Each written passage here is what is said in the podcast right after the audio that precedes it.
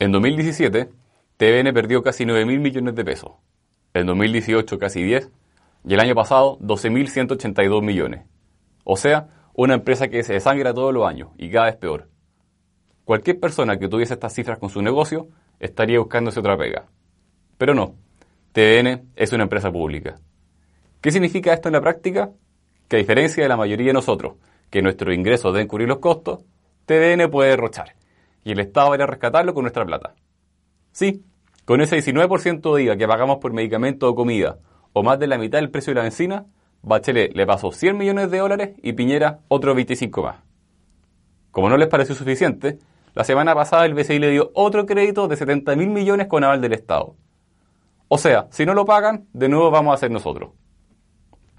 Quienes defienden la existencia de un canal público pueden tener muy buenas intenciones.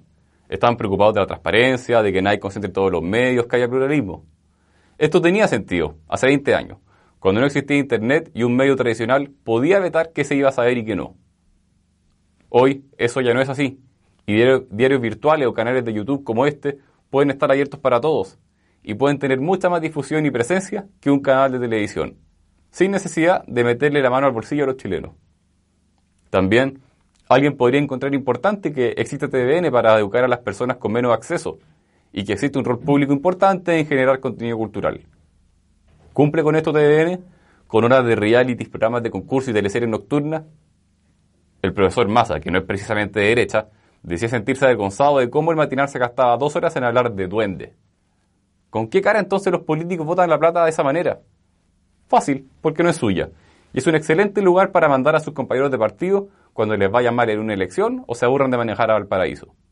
Incluso Guillé criticó la propuesta del directorio diciendo que solo decía el coteo. ¿Por qué entonces la decisión tiene que pasar por el Senado? ¿Quién haría filantropía o negocios con criterios tan poco técnicos? ¿Qué experiencia en televisión tenía el ex senador Gamuri para estar en esa mesa?